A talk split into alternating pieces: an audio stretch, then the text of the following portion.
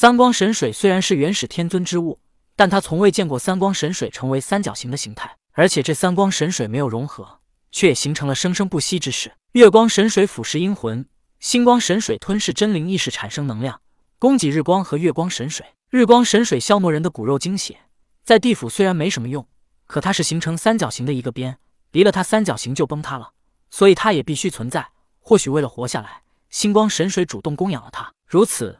三光神水以三角形的姿态生生不息，或许地府阴魂实在太多，导致三光神水才会这么快速的胀大。元始天尊大惊，为了避免更多的阴魂被月光神水腐蚀，他首先用圣人之力把三光神水形成的三角形给围了起来，如此才没有更多的阴魂被腐蚀。元始天尊拿出琉璃宝瓶，想要把三光神水给吸收，可三光神水独特的三角形结构让他无法吸进琉璃瓶之内。既然无法吸收，那不如毁了他们。元始天尊暗思之后，他再度发力，丢出三宝玉如意，击向了能腐蚀阴魂的月光神水。不，此时的月光神水已经不能称之为水，而是应该说是一条河，因为它已经长大了。月光神水被攻击，居然放弃了抵抗，任凭三宝玉如意攻击它。水无形，又温柔无比，三宝玉如意扑通的一下，直接进入了水中。元始天尊收回如意，又去攻击提供能量的星光神水。在他想来。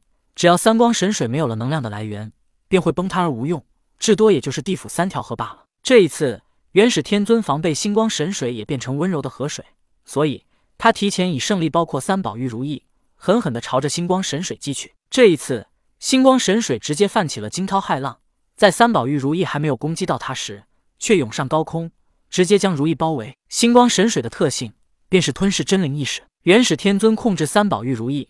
其中也有一丝意识在其中，他包裹着三宝玉如意的胜利，在疯狂的攻击着星光神水。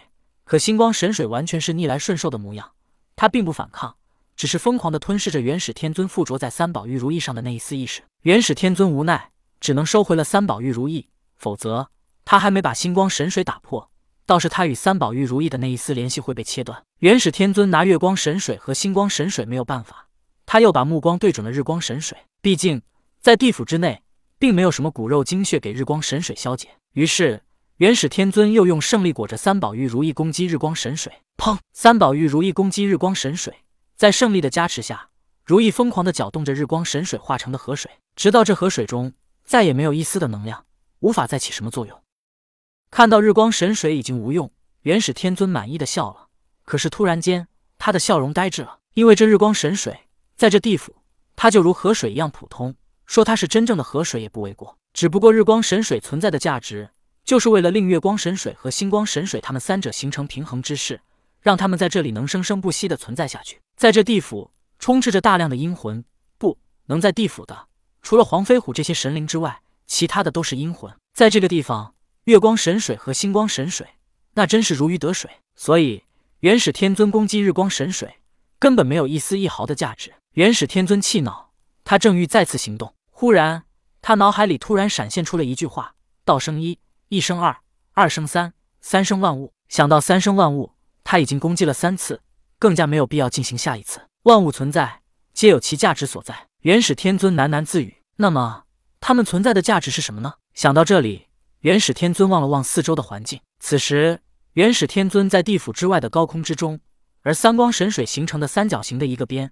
也即是能消解人骨肉精血的日光神水形成的一条河，横在地府与人间的通道口，也即是幽冥地府的大门口。另外两道边，一个月光神水形成的河是一边，星光神水的河是一边。三光神水形成的三角形，恰好将地府与人间阻隔起来。日光神水消解人的骨肉精血，而地府也根本不需要人进入。难道冥冥之中自有天定？否则，这三光神水形成的三条河，一副生人勿近的模样，他这是主动将人间给排斥了呀。但是月光神水腐蚀灵魂，星光神水吞噬意识，灵魂进入地府之后肯定出不去，也不能为祸人间。但魂魄又怎么才能进入地府呢？元始天尊正在思索，九龙岛四圣走上前来，再一次道：“天尊，地府如今这副模样，还请天尊随我们兄弟一同到玉帝面前说明情况。”